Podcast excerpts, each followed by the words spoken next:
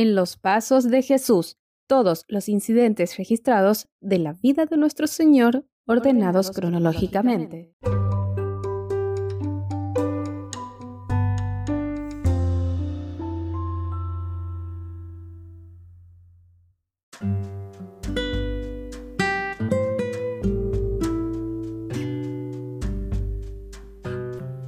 Hola, hola, bienvenidos a Reconectados en los Pasos de Jesús.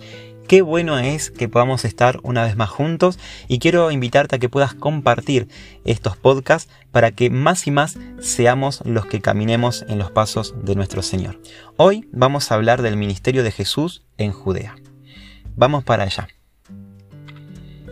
Ayer hablamos de el encuentro que Jesús tuvo con Nicodemo y antes de ayer de la limpieza de nuestro Señor en el templo.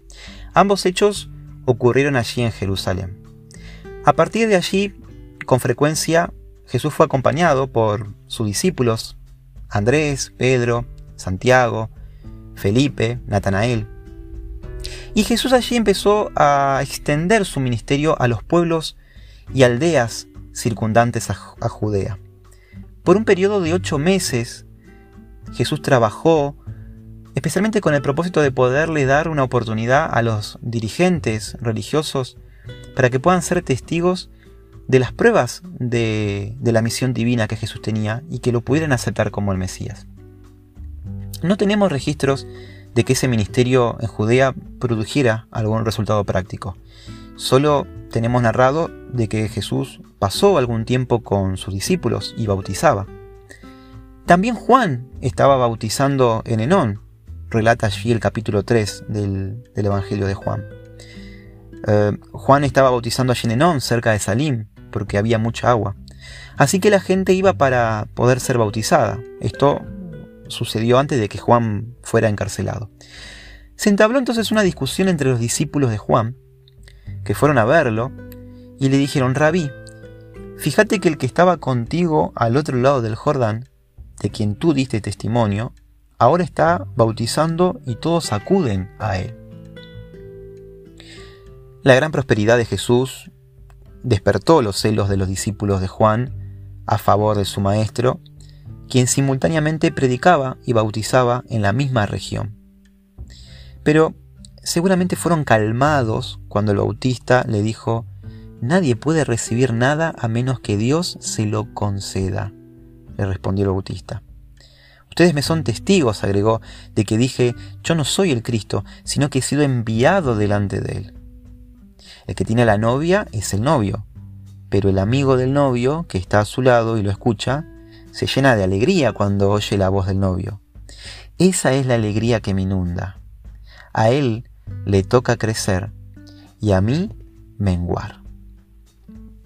Qué sabia respuesta mencionó Juan el Bautista, ¿verdad? La verdad que es un ejemplo a seguir para todos los que intentamos trabajar y seguir al Señor.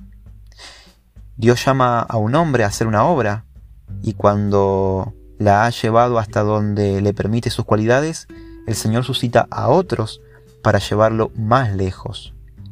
Los seguidores de Juan no se habían percatado de que los fariseos procuraban crear una división entre sus discípulos y lo de Jesús. Este, deseando evitar toda ocasión de mala compresión o disensión, en torno al mes de diciembre, cesó tranquilamente de trabajar y transitoriamente Juan se retiró a Galilea.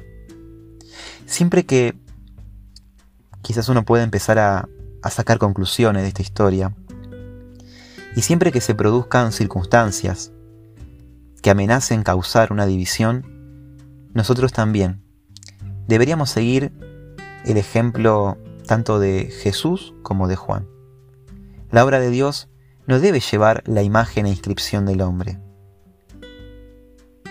Bienaventurados, felices, los que están dispuestos a ver humillado el yo, diciendo como Juan el Bautista, a él le toca crecer y a mí menguar.